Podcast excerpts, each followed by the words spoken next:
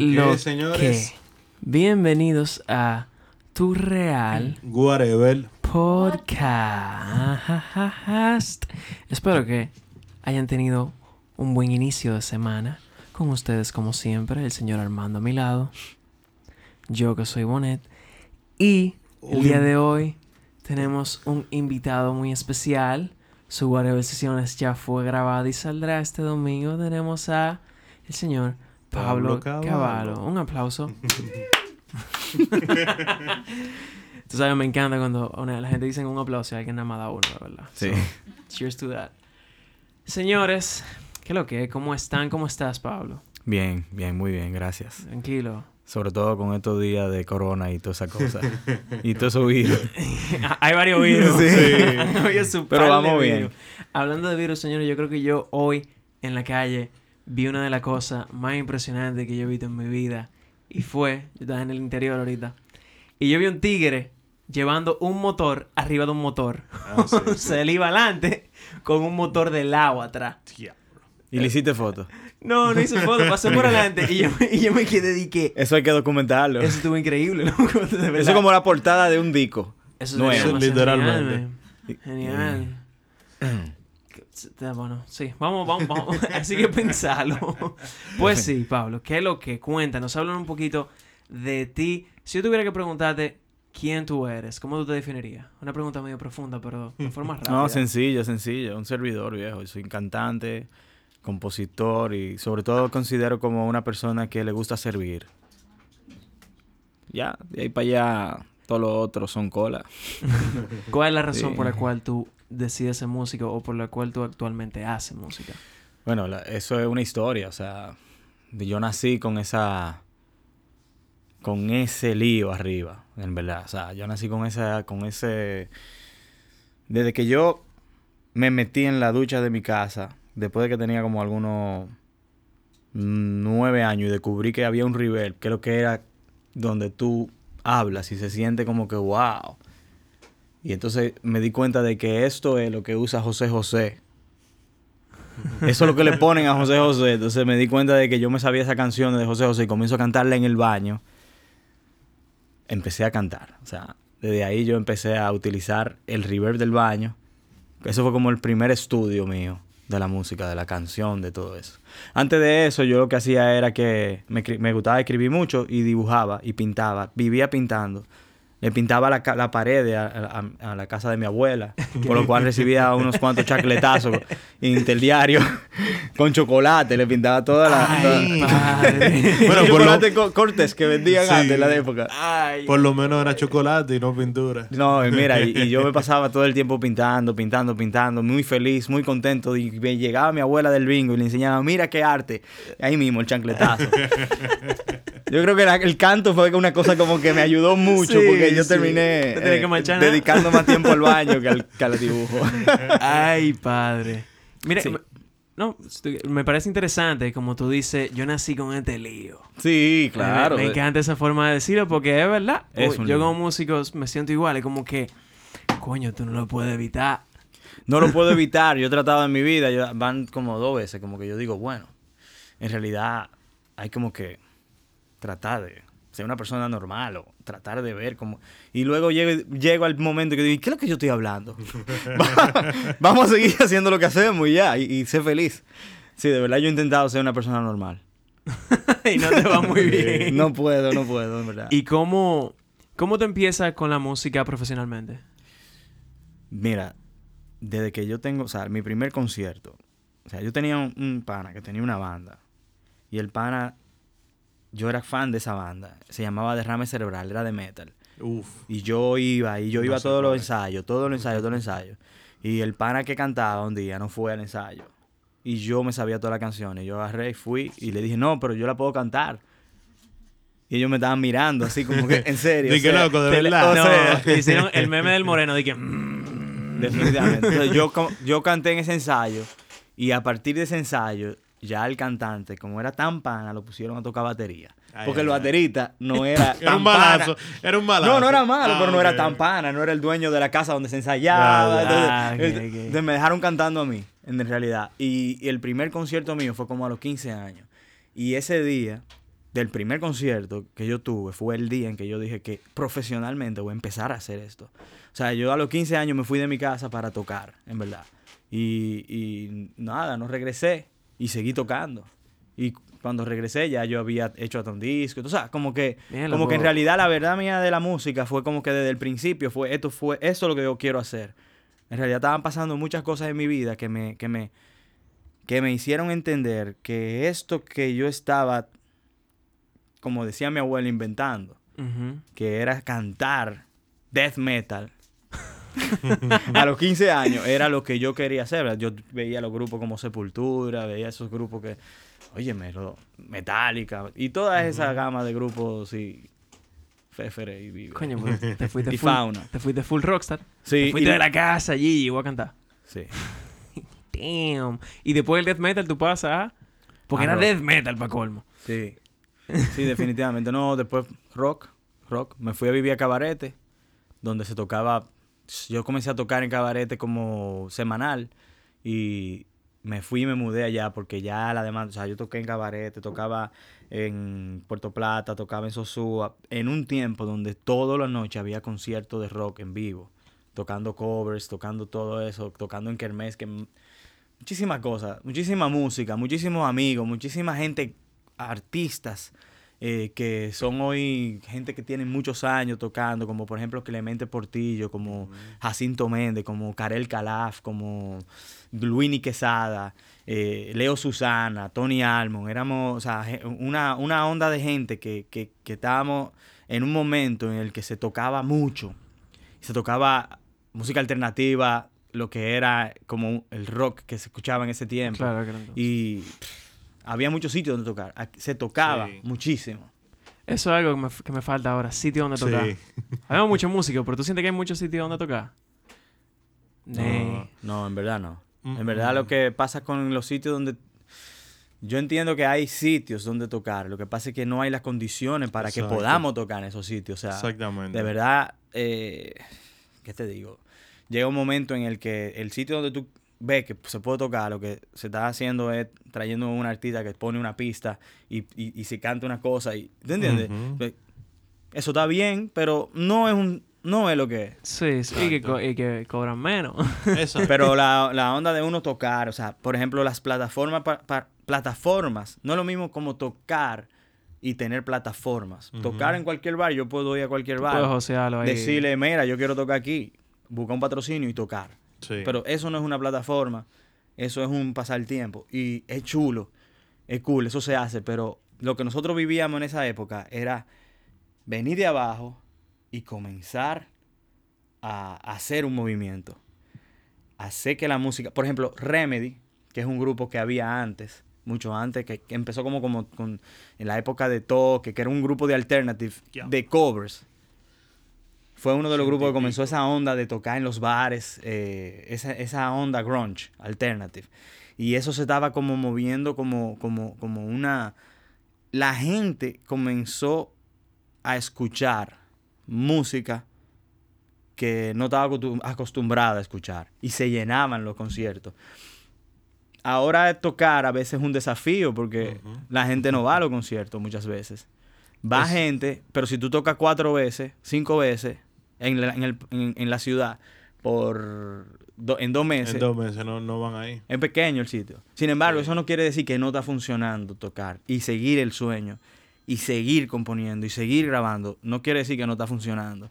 Porque hay mucha gente que hace tres años atrás no escuchaban, o sea, dejaron de escuchar música para escuchar otro tipo de cosas y ahora están volviendo a escuchar música y están viendo el talento que está saliendo ahora nuevo.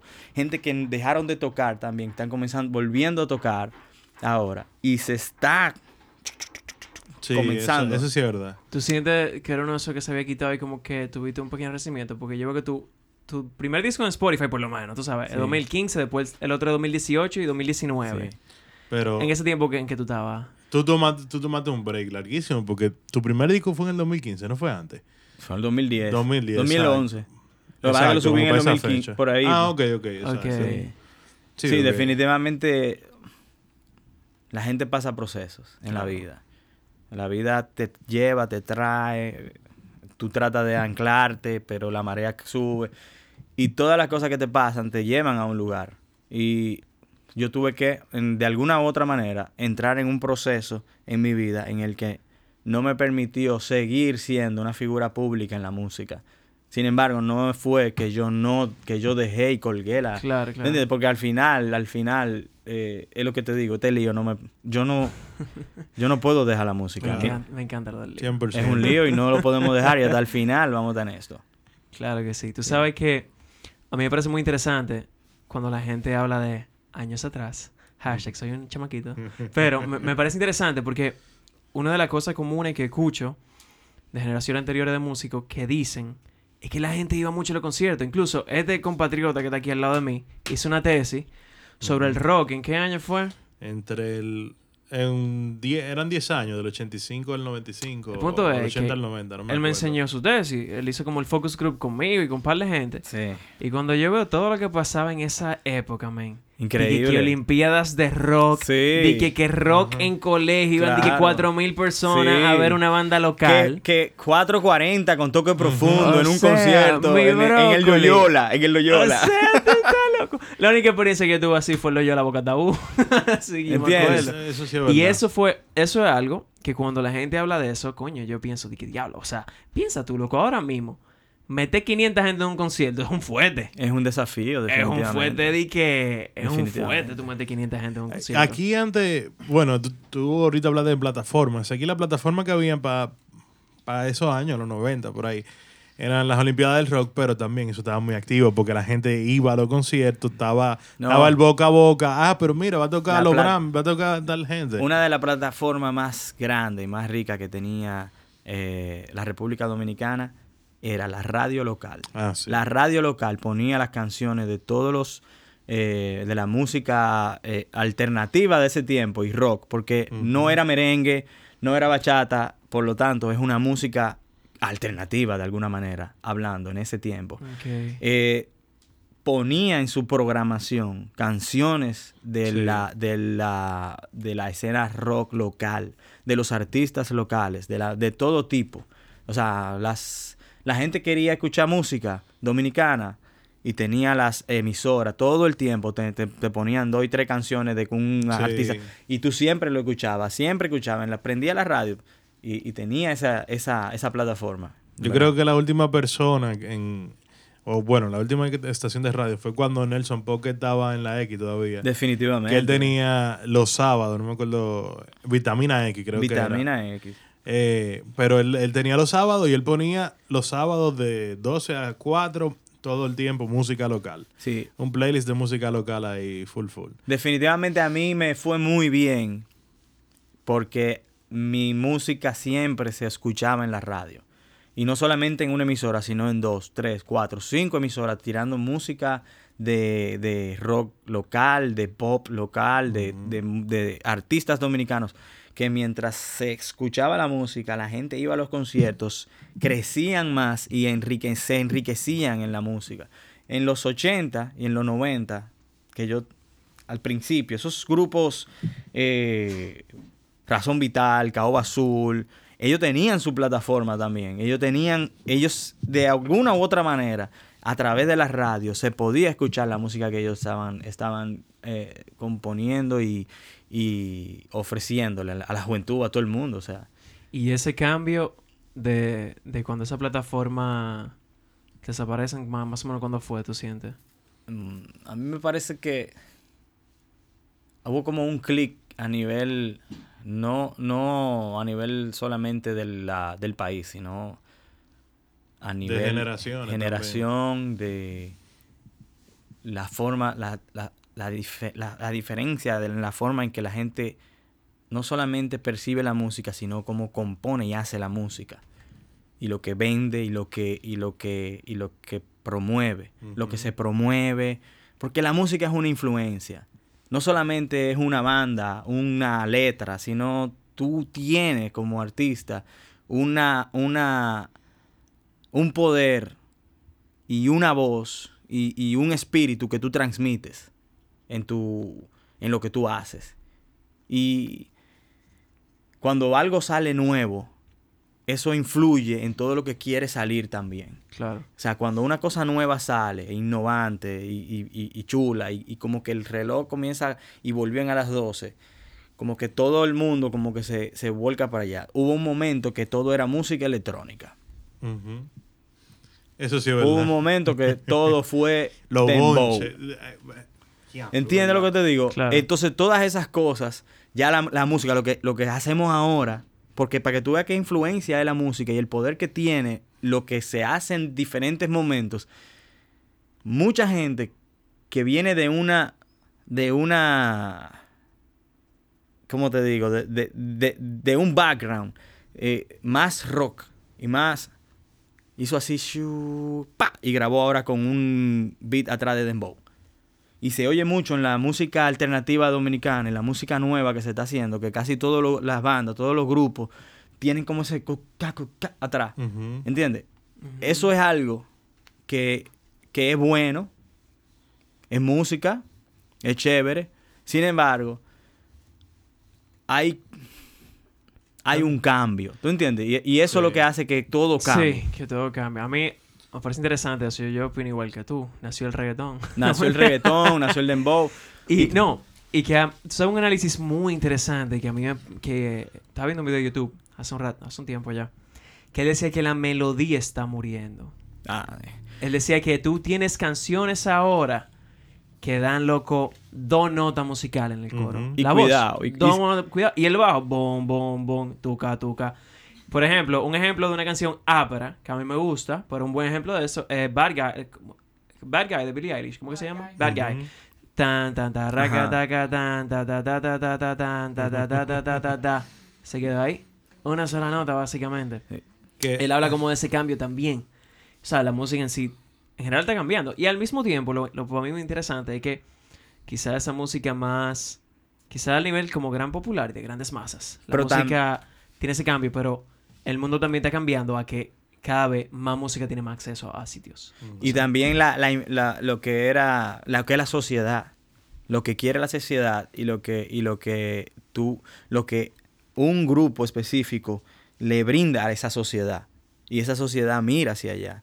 Y entonces la música, Mira la, gente coge para allá, Ujú. ¿entiendes? Entonces ya la gente comienza a usar cadenas. ¿Tú sabes y- iba- ¿Tú entiendes? Y comienza a ponerse de esta forma, y comienza a bailar y ya las evitas lo que quieren andar como, como que, que guau, guau, guau. ¿Tú todas las cosas van por ahí. Yo te iba a tirar esa ahora mismo pensando en eso. Porque, por ejemplo, Y lo peor del caso, que se tiran todas esas fotos y ahorita cuando cambia la cosa dicen, no, yo no era de eso. Ajá, Y dice, "Ah, usted, guau, guau". no, no hay forma, manito, no hay forma. Yo le dije, ahorita le dije yo a Tania, dije, wow, gracias a Dios que no había social media en mi tiempo. man". Es verdad que, que yo tuviera... ¿Tú tenías, tú tenías un flow cabrón? No, muchacho. Dime, dime el flow, descríbemelo, descríbemelo, no, no, descríbemelo. No, no, no. De vampiro, loco, del otro lado. Yo estaba del otro lado. ¿Tú sabes maquillar? Del otro lado, claro, loco. ¿Y uña negra? Pero no de esa manera, no, no, no. No, negro y vaina. Solamente mi- mis ojos, así. como- Y las uñas. las uñas y todo eso. Diablo, loco, diablo. Yo hubiera ¿Qué? pagado por esa foto. Yo la tengo. Están Mira, y pelo largo. Y... ay, ay, ay, ay. no, mal- Vampiro, papá. no, maldito bulto. Gracias. Ay, y ven acá. ¿Cuándo empieza entonces tú a, a lanzarte como solista? A escribir tus canciones. ¿Cuándo empieza la necesidad de tú no solamente cantar, Sí. sino que la expresión venga de dentro de ti? Yo siempre escribí. Mi mamá es una poetisa. Ella siempre andaba, siempre tenía muchos libros que ella escribió eh, de ellas. Eh, nunca lo publicó, pero tenía muchos. Yo siempre la vi escribiendo. Y, y eso, y yo siempre también quería hacer esto. Y comencé a escribir, comencé a escribir, escribía, escribía, escribía. Y un grupo, una vez, yo tuve en un grupo que se llamaba em, Treatment. Hicimos una banda. Y en esa banda yo hice mi primera canción, una de mis primeras canciones. Eh, no funcionó la banda, era muy pesada, todo eso, toda la cosa, pero, pero, pero definitivamente eso se oye. Y, y esa pámpara. Tú sabes, esa con la juca aquí, con la juca electrónica. Y esa juca. Oye, yo dije, déjame hacer una banda. Y yo quise hacer una banda con mis amigos. Vamos a hacer una banda. Y nos juntamos unos amigos para hacer una banda. Y nos juntamos y comenzamos a ensayar una cosa y yo con una cancioncita. Yo había escrito Noche de Luna. Compré una, una, una guitarra y dije, una, una Yamaha. Yamaha de, de esa clásica. C40. De esa, esa la tengo en mi casa. Esa es la verdadera clásica. Tres mil y pico de pesos me costó allá en la Yamaha. Déjame aceptar. Y nada, yo no sabía tocar guitarra, pero yo como había, me había codeado siempre con grandes artistas, que ah, y me salía mi par de acordes. Y, y dije, déjame, me voy a poner, y yo me puse a escribir Noche de Luna, la escribí con una experiencia que me pasó. Y dije, déjame, lo voy a sacar música. Y comenzó eso, ok, voy a hacer una banda. Y me junto con mis amigos, vamos a hacer una banda. Ensayamos un día.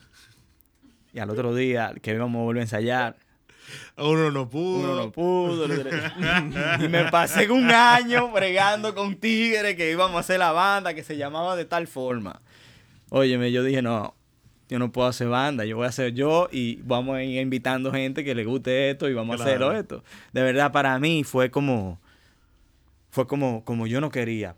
Yo no quería ser un solista. Yo no quería ser Pablo Cavallo y, y ya Sus secuaces. y todo eso. Yo no quería, yo quería tener una banda, porque yo siempre una de las cosas que a mí me que a mí que a mí más me, encan- me encanta del proceso que yo he vivido con la música es que yo nunca fui un artista. Yo era de los tigres que tenía que cargarle la planta que le mente o tenía que, que, que ayudaba a Luini con la batería. Yo siempre tuve, como, éramos una banda, todo el mundo haciendo todo para poder tocar. Hacíamos lo imposible para poder tocar. Tocar era como la vida de nosotros. Pues pagar, yo llegué a, yo he llegado a pagar para tocar. ¿Entiendes? Entonces, no era como que yo era un artista. Yo siempre con- me, me- me he considerado como, como que yo soy una. eh, yo soy parte de la banda. Yo sé lo que es coger la lucha, coger un motoconcho en Sosúa con una planta en la mano o con una guitarra en la mano, hasta cabarete. Para entonces, ¿entiendes? Como eh, eh, a las 3 de la mañana. Entonces, yo no quería hacer eso de que Pablo, pero las condiciones, la vida, la marea, las olas, el mundo me llevó a tener que hacerlo. Y me salió muy bien porque, sí, porque definitivamente comenzó la cosa como a, a ponerse cada cosa en su sitio. Tú no puedes, pudo otro. Bueno, tú puedes grabar. Ok, yo no puedo estar ensayando contigo porque yo toco con tal gente y esa gente paga, tú no puedes pagar, pero tú puedes ensayar, claro que sí. O sea, tú puedes grabar, claro, que sí. Y comenzamos a grabar. Y comenzamos a hacer cosas. Y comenzó a, fun- a- a funcionar todo. Y todo lo que ha sido mi carrera como Pablo Cavallo el solista, nunca ha sido como Pablo Cavallo el solista, en verdad. Siempre ha sido por, por los, las personas que me han llevado hasta lo mucho o poco que yo he logrado.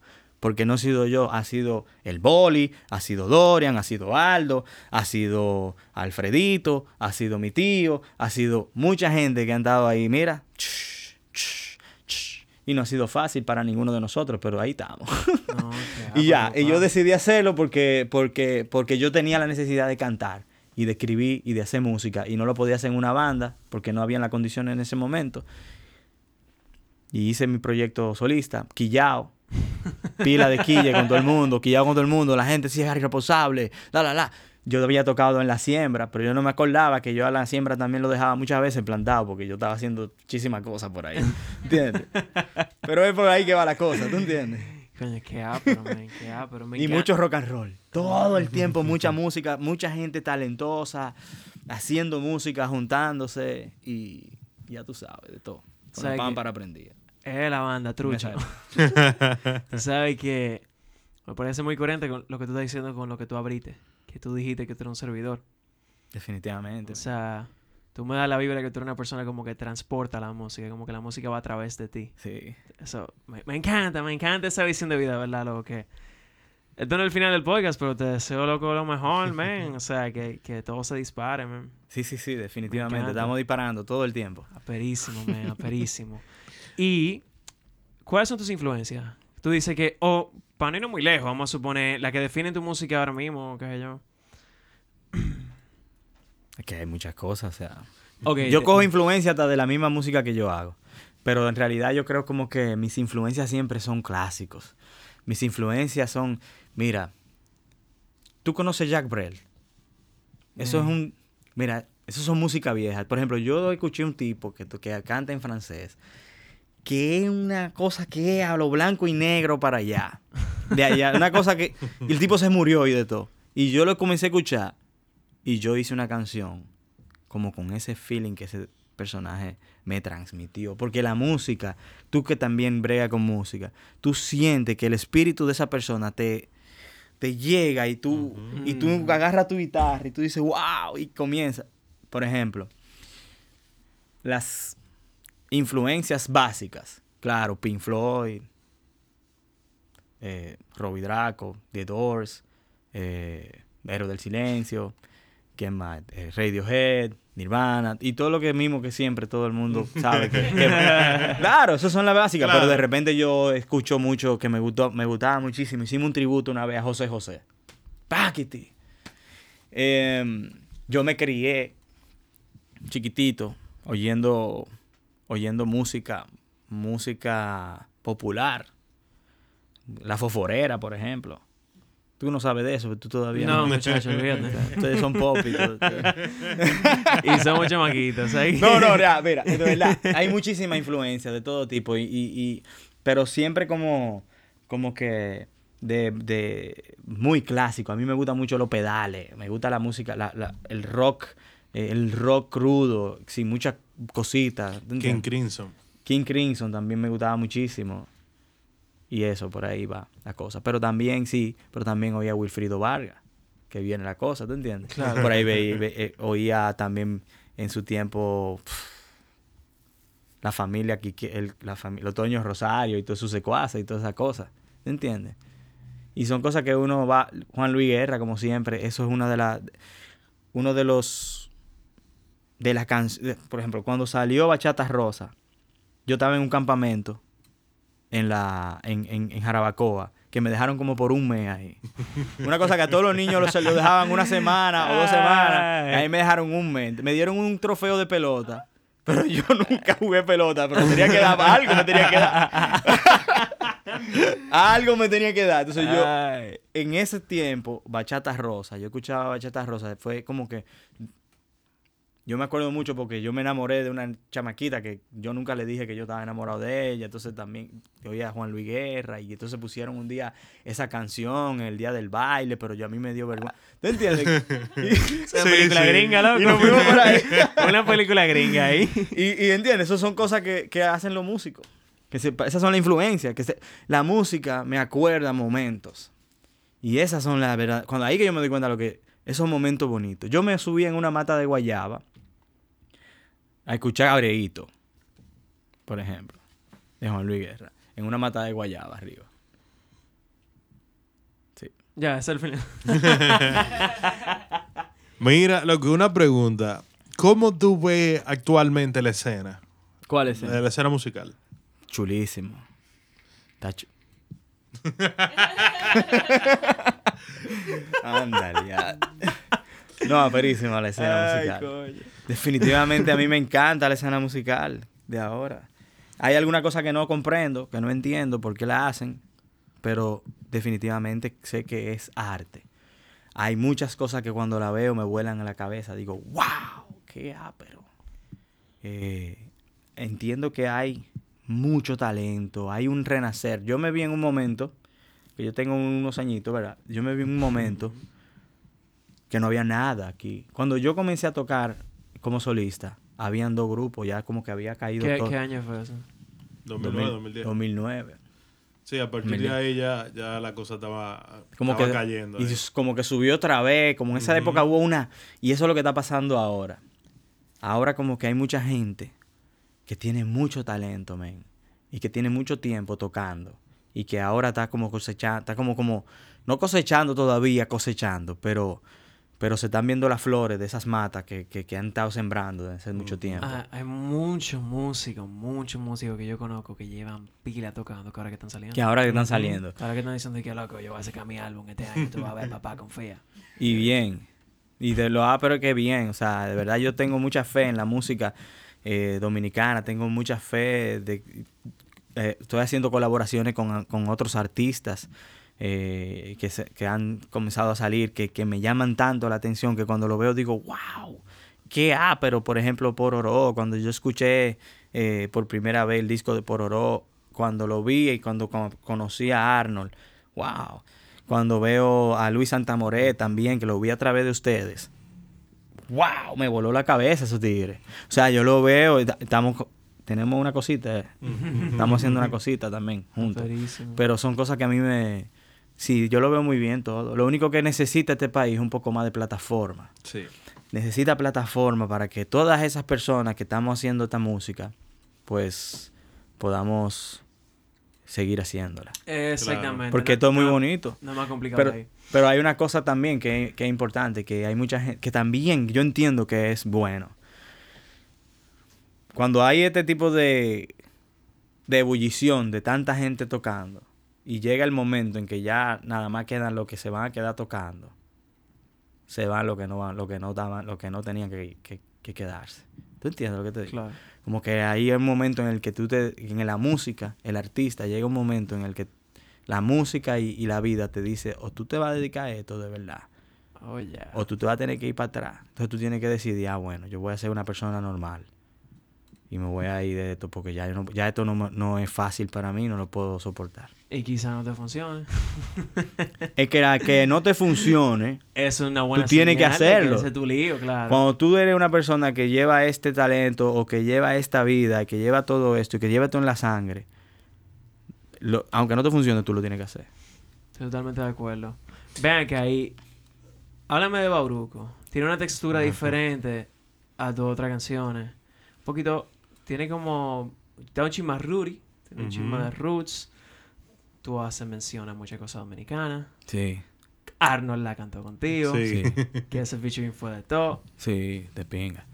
Habla mucho de la canción. Ese fue Me- tu último single. Para lo que no hayan. Para lo que. Diablo, me enredé. Para los que no lo hayan escuchado, lo tienen que escuchar ahora mismo después del podcast. Bauruco es una canción que nace a través de un viaje que yo hice en, en la isla. Eh, un- estaba trabajando en un proyecto como haciendo una especie de documental de cosas que son autóctonas de nuestro país, de la identidad de nuestro país. Y yo conocí mucha gente. Yo conocí gente que toca mucho palo. Conocí a Enero Lisa, conocí a Jenny, conocí a Locongo, conocí a... Fui a San Juan, allá fui a donde Liborio, el, el baño de Liborio, allá me La traje, agüita. me traje un palo de allá, escuché música, me junté con gente, eh, fui a... A Baní, en Baní hablé con los chuineros, con la zarandunga, prendimos fuego, bebieron romo. Eh, al final de todo esto, yo vine con la cabeza loca, viejo. O sea, y yo tenía una historia. Bauruco es una, es una historia de amor. Y esa historia de amor es una historia que me hacía mi mamá cuando yo era chiquito. Que fue cuando ella conoció a mi papá. Ay, eso. Entonces, eh, todo eso ocurre. No fue en el campo, ni en la loma, ni nada de eso, pero yo la pinto de esa Claro. manera. Yo la pinto de esa manera. Y haciendo esta canción, yo hago los acordes. El mismo día que empecé a hacerla, hago los acordes y le digo, wow, déjame subir esto a Instagram. Pa, y lo subo. Y un día o dos después, eh, Arnold Martínez me manda un video, él cantando también esa canción y diciéndome, wow, mira que hace mucho tiempo que yo no había visto una canción que me identifico tanto. Y yo sentí tan agradecido y dije, wow, man, pero vamos a hacerla juntos. Para mí fue un honor porque yo lo había visto, lo había escuchado y para mí era una de- es una de las propuestas más eh, reales y sólidas que tiene ahora mismo la- todo Sí, el acuerdo- movimiento. Estoy Por- de acuerdo contigo. es una cosa como que no nada y para mí fue una, un honor y la hicimos juntos pero lleva todos estos colores por esos viajes que yo di por ese sitio que yo busqué con yo conocía de todo esto pero esto fue una vez en esto yo me sumergí en este proyecto de, de ir y conocer todo lo que es esa parte hasta un poco sincretista de, de mi país ¿sabes? Meterse en un sitio donde no, no se puede meter para ver y para conocer. donde gente te dice, ven para que tú veas a ver si es verdad. ¿Entiendes? y todo ese tipo de cosas. ¿Y qué experiencia? ¿Qué, qué experiencia? ¿Cuál tú crees que es la experiencia que te marcó más? O la más surreal. Dale un cuentico ahí bacano de tu viaje. No, no. Tranquilo, todo bien. Son cosas bien. Sí, todo eso. es bien. todo muy chévere ahí. Tranquilo. Todo, todo color rosa. Sí. ¿Qué más? Loco, no sé, habla, háblanos. Y Un entonces, poquito. Tú acabas de sacar un single y que lo que viene tú vas a seguir grabando. Exacto. ¿Cuáles son? ¿Cuál Sí, es el plan para, para este año? Yo tenía un plan, viejo. Eso son de la- las cosas que le pasan a los músicos y, eh, que, y a la gente que está metida en este lío. es que se planifican y hacen su plan. Y tienen cinco, seis, siete canciones que van a grabar. Y di, la voy a grabar. Y de repente viene una canción, paquiti, que, que tú te llega y tú comienzas a componerla. Y esa canción te, te cambia todo. Te cambia la vida, te cambia tu dirección, te cambia todo. Y yo tenía planes de grabar como unas cuatro canciones para ir tirándolas. Uh, EP, eh, de singles, singles, singles. Hasta que llegó una canción que se llama Sobre el Mar. Que yo compuse hace un poco, hace poco tiempo. Y cuando yo empecé a escribir esa letra y comencé a leer, hablar en esa canción, a, a- bailarla entre ella y yo, y, y ver cómo pintarla, y ella me pintaba a mí todo eso, yo cambié todo y ahora quiero hacer un disco. O sea, cambié mi plan y mi plan es hacer un disco conceptual con ese mismo nombre que se llama Sobre el Mar. Y es un disco bien profundo, bien profundo, como que una, es algo que es una necesidad. Es un disco que es una necesidad. eh, que no necesariamente respeta lo que a la gente le gusta. No necesariamente es algo para que la gente lo quiera escuchar, como muchas veces uno compone para que la gente escuche tu música, sino es algo que es profundo, que es íntimo, que es sumamente eh, espiritual, de esa cosa que su- sustancial, ¿tú entiendes? Que tú te, para tú sentarte a escuchar. Por lo que tampoco quiero hacer canciones de tres minutos, de tres mi- sino tener música, que la música fluya y que la música eh, vaya guiando todo y cada canción que tenga su que tiene su espíritu lleve o sea, lleve una a la otra, a la otra, y sea como si tú estuvieras en el mar. Definitivamente es algo que fue una idea que, que me ocurrió, que no sé si es la más inteligente, ¿verdad? Porque se supone que uno tiene que seguir tratando de ser comercial. Sin embargo, yo necesito otras cosas. Claro. Eso es, es un sentimiento de libertad. Quizá lo que tú quieres lograr. O sea, tú quieres sentirte libre a la hora de grabar y Claro. darle bandata. Sí. Ujú. Y eso es priceless. Yo pienso que el arte, para mí el arte no debería de ser así, pero a mí me gusta pensar que sí, que debería de ser libre, que debería de ser lo más honesto posible, que debería de ser verdad lo que está dentro de ti y a donde tú quieres ir. Y para mí lo gratificante de eso es que a mí me pasa, y yo siento eso, cuando yo veo un artista que es raro, que tiene algo raro su música, y yo veo que a mí me gusta de verdad, yo siento que ese artista y yo tenemos algo en común. Como que lo que él me dio fue tan íntimo que si yo sé que a mí me llega, él y yo tenemos algo en común, o pasó lo mismo, o qué sé yo cuánto, pero esa conexión que tú, que, que esa libertad que tú decides tomar, Sí. tú logras, cuando a una persona de verdad le gusta eso, tú dices, di que, familia mía, manito, este Ujú. tigre es- Sí. Sí, que, que no olvidemos de que esto tiene que ser de 3 minutos y 20 minu- Sí. segundos.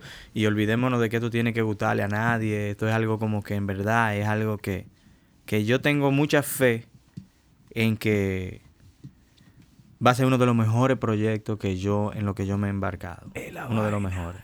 De verdad que Es sí. la vaina. No, yo confío. man. Yo, yo pienso que, em, a, mi parecer, loco, esa actitud va a sacar lo mejor de ti, loco. O sea, como que esa libertad. Y además de- cuento con un equipo de gente que son muy talentosas y que, y que dicen lo mismo. O sea, me dicen, pero claro, es así. Vamos a darle con Es todo. así que tenemos que hacer. Dejar que la música penetre, lleve a la gente, o te lleve a ti, o nos lleve a nosotros, a donde quiera que tenga que llevarnos. Nosotros meternos ahí. Eh, en la mira, música. Tú estás haciendo un hype. Lo estás hypeando. Mira, estamos preparados ya. Sí, sí. No, no, qué ah, pero- pa- Cuando viene a ver, tú vas a tener que grabarme un par de cosas, loco. O producirme. porque tú eres de esa, tú eres de esa, Yo soy de esa tú eres de esa filosofía. raza, tú eres de esa raza. Oye, Yo soy de esa filosofía. Claro. A mí me gusta grabar así, Sí. en tranquility. Loco, yo creo que ya hemos llegado A al punto final. final. Pablo, loco, mil gracias, men, Gracias por acompañarnos hoy. Eh, de verdad que espero que, que se logre de la mejor manera ese disco. De verdad que sí. Eh, señores, muchísimas gracias por escucharnos. Recuerden suscribirse a nuestro Patreon. Bueno, al YouTube primero que nada y Spotify. y recuerden que tenemos un Patreon. eh, patreon.com slash eh, patreon.com slash whatever Eh, ahí pueden ayudarnos a cubrir nuestros gastos eh, no como dijo Monet en el video de ayer de que, de que compraba vaina de vape es mentira. Eh, entonces nada señores muchísimas gracias. Eh, las redes de Pablo son Pablo Pablo.caballo. en Instagram Y que espérate, caballo con B corto y con doble Y L. con doble L, Exacto. Se sí. confundan. Pero tú no lo pones en eso. por Sí, ahí, lo ponemos, lo ponemos. Ah, En- mírenlo ahí. y, en- y el Spotify también va a estar ahí Sí. y por ahí en algún lado de eso Y YouTube. exacto YouTube también Y su sesión sale el domingo, exacto no Y olviden la- eso que es el segundo episodio de la quinta quinta temporada. Y el primer episodio de esa quinta temporada salió salió la semana pasada el domingo que acaba de pasar. Entonces, si usted quiere divertirse con buena música, quiere disfrutar del talento local dominicano, usted va ahí a YouTube, va a poner whatever y se va a dar todos los videos que hay. De desde verdad. el primero del primero No, de verdad tan bien hecho. De verdad tan bien hecho, tan Gracias, chulo. gracias, y, y, y tan lo- tienen los power ahí. ¿Verdad? gracias Fire, pues ya ustedes saben, mi gente, nos vemos en la próxima. Esto fue tú, Real whatever. Podcast.